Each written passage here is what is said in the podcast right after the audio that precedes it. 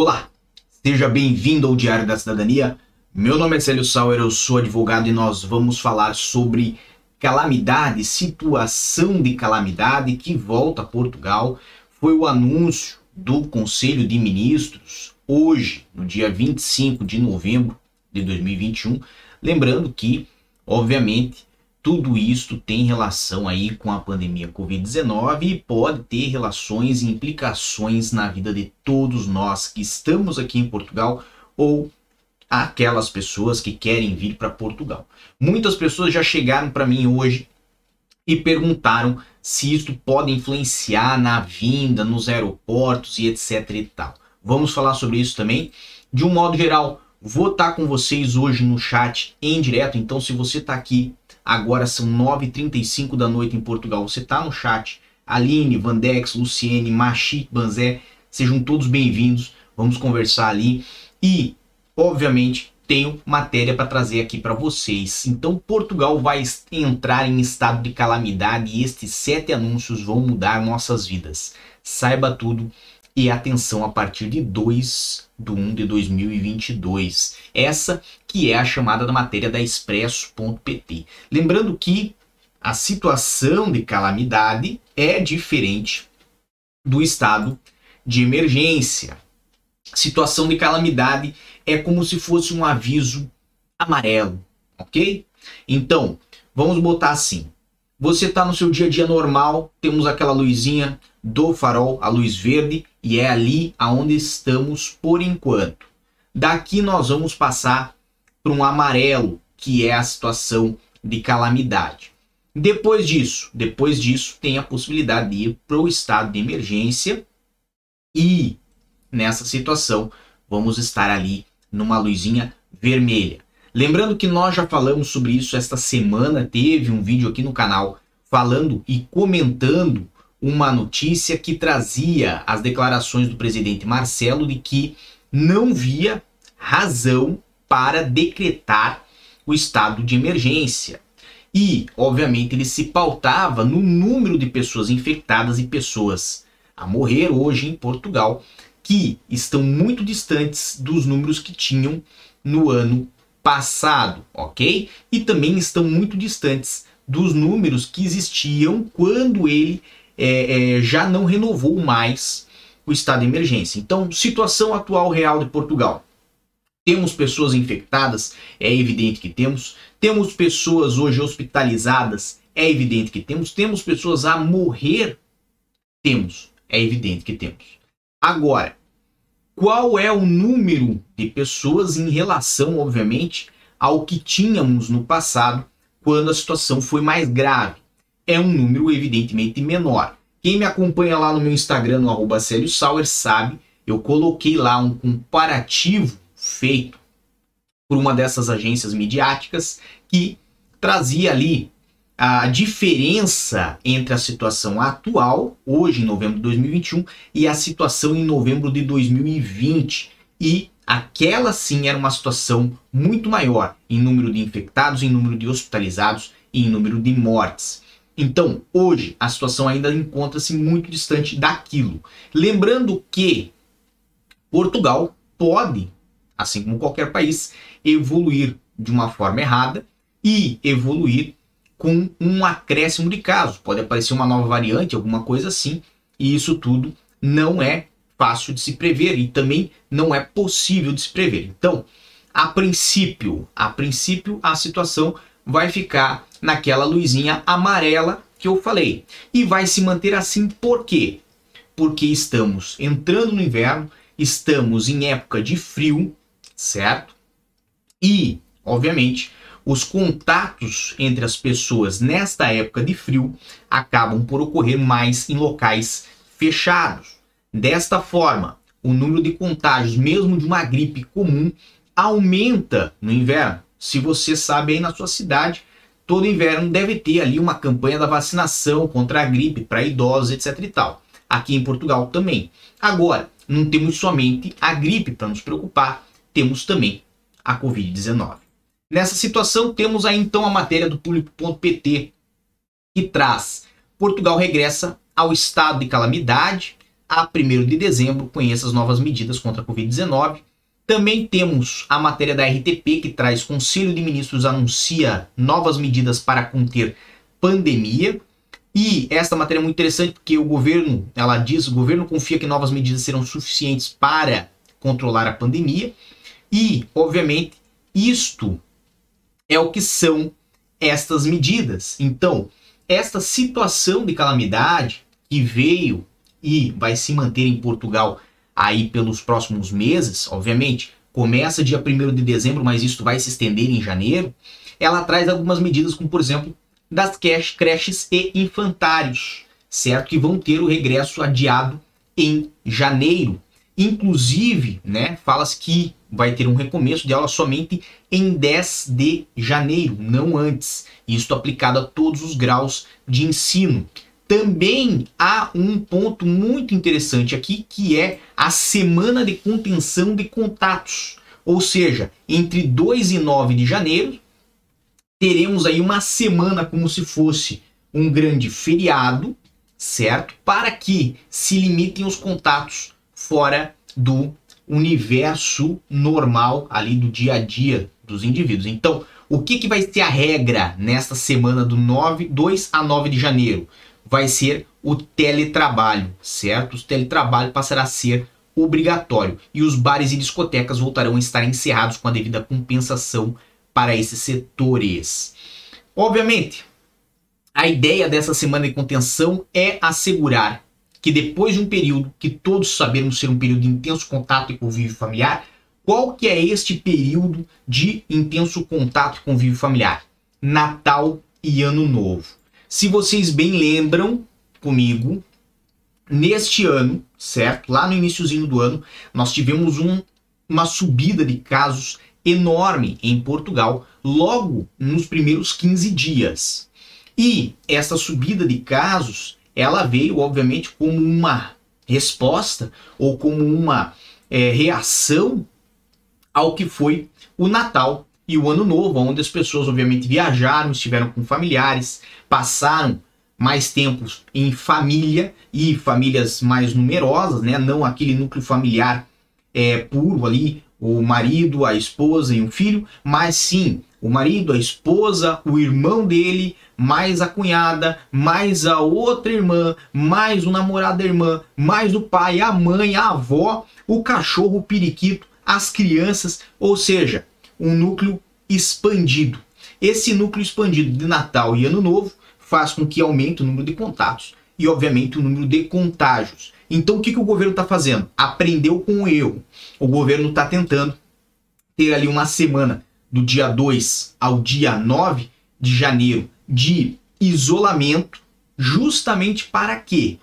Para que possa mitigar o contágio, ou seja, para que possa diminuir a interação social, ou seja, aquela pessoa que foi ter um tempo com a família, foi lá naquela reunião com 16 pessoas, ela não vá diretamente no dia 2 ou 3 para o trabalho e passe aquela infecção que às vezes, sem querer, teve no seio familiar, não passe para os colegas de trabalho e, obviamente, isso aí cria uma bolha e evita uma propagação maior.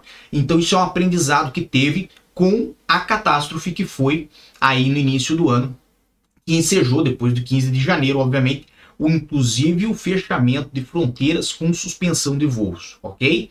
Então, a princípio, falando sobre voos, inclusive, não temos ainda informações sobre como ficarão os voos, mas, ao que tudo indica, permanecerá a mesma coisa até dia 30 de novembro e depois nós teremos ali um despacho que poderá manter os países que estão beneficiados aí com a entrada sem a necessidade de razões essenciais, ou seja, Brasil, Reino Unido, Estados Unidos, manter esses países ainda com essa benesse, ou seja, ainda com a possibilidade de entrar em Portugal numa viagem sem necessidade de comprovação da razão pela qual tem vindo ao país, e caso isso se altere, vai estar escrito no despacho específico de fronteiras ok?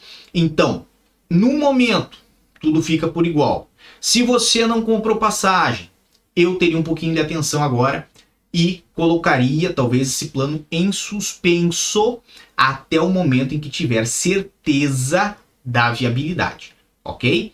Mas, de um modo geral, não podemos garantir que vai, haver, vai ocorrer uma maior restrição de entrada em Portugal. Pelo menos não podemos falar isto por enquanto.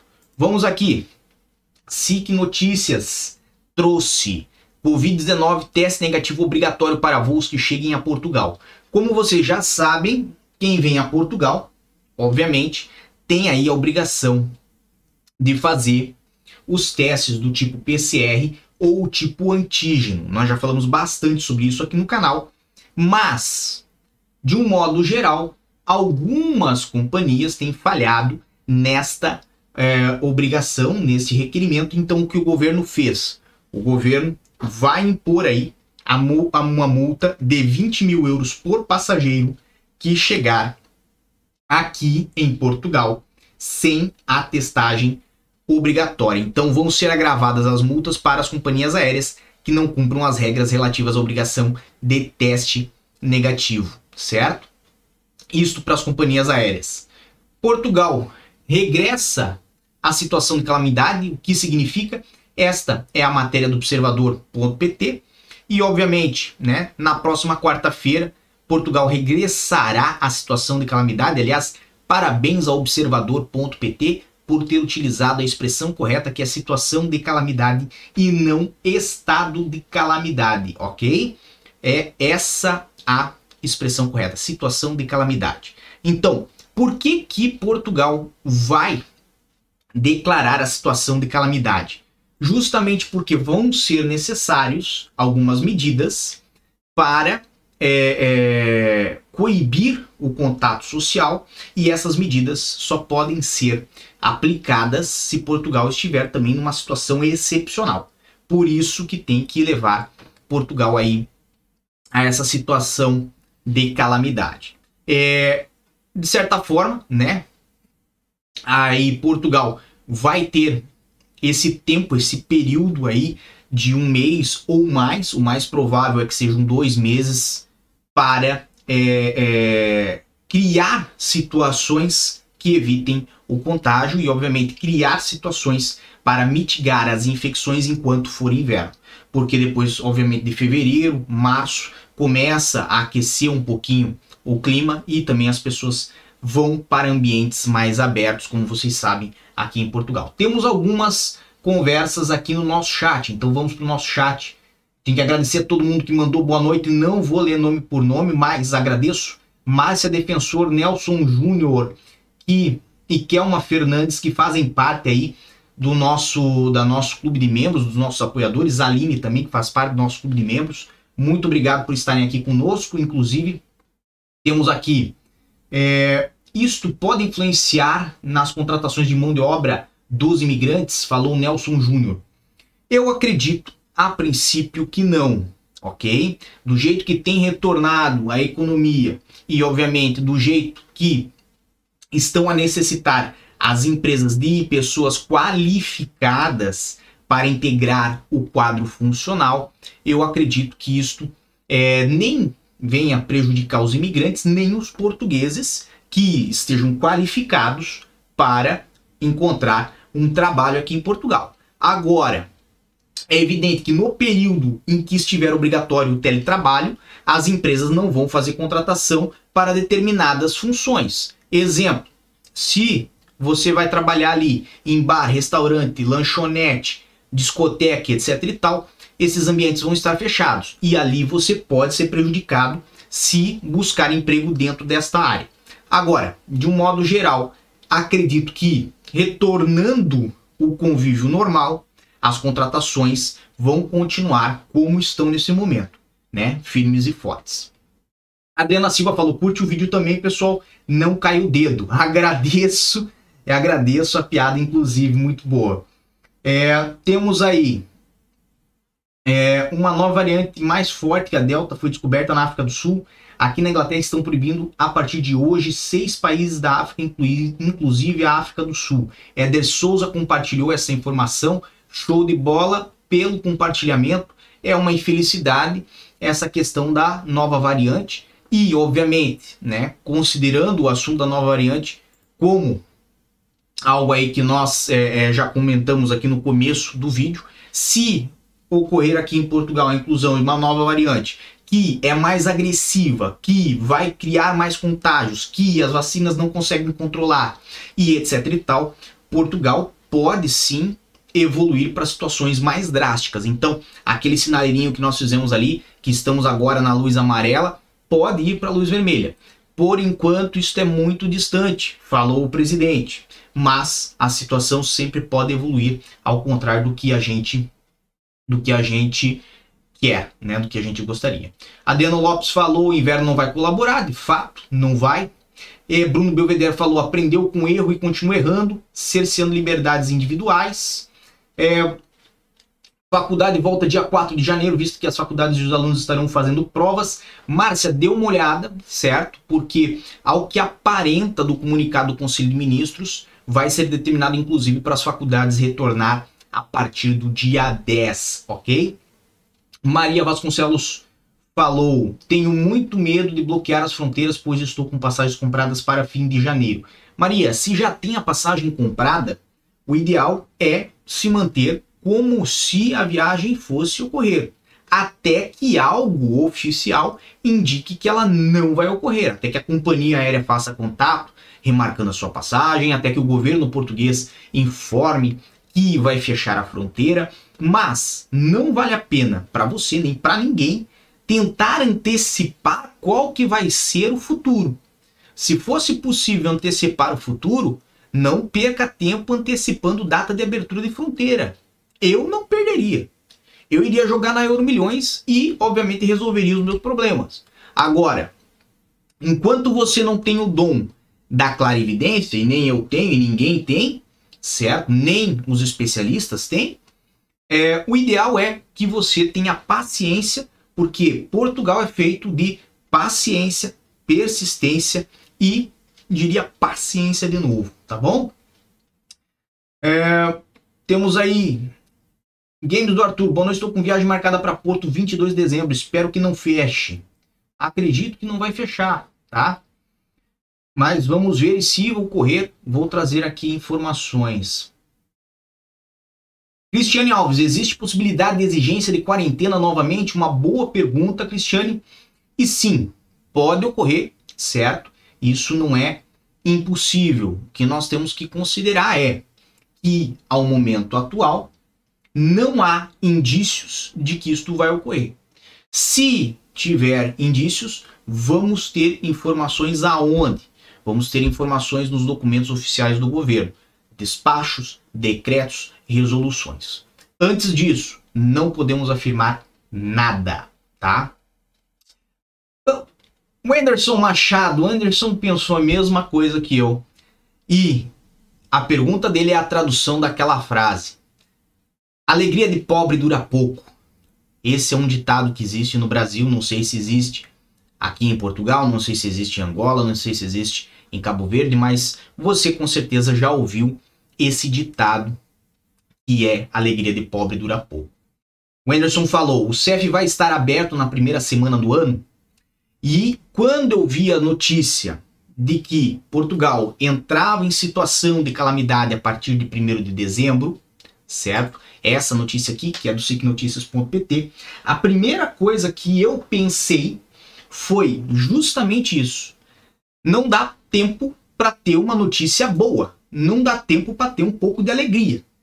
Porque ontem abriram vagas, ontem muitas pessoas conseguiram agendar, vocês sabem que na segunda, terça e quarta-feira pessoas conseguiram agendar para suas manifestações de interesse e agora vem uma notícia dessa do retorno à situação de calamidade aqui em Portugal que pode inclusive influenciar nesta questão dos agendamentos.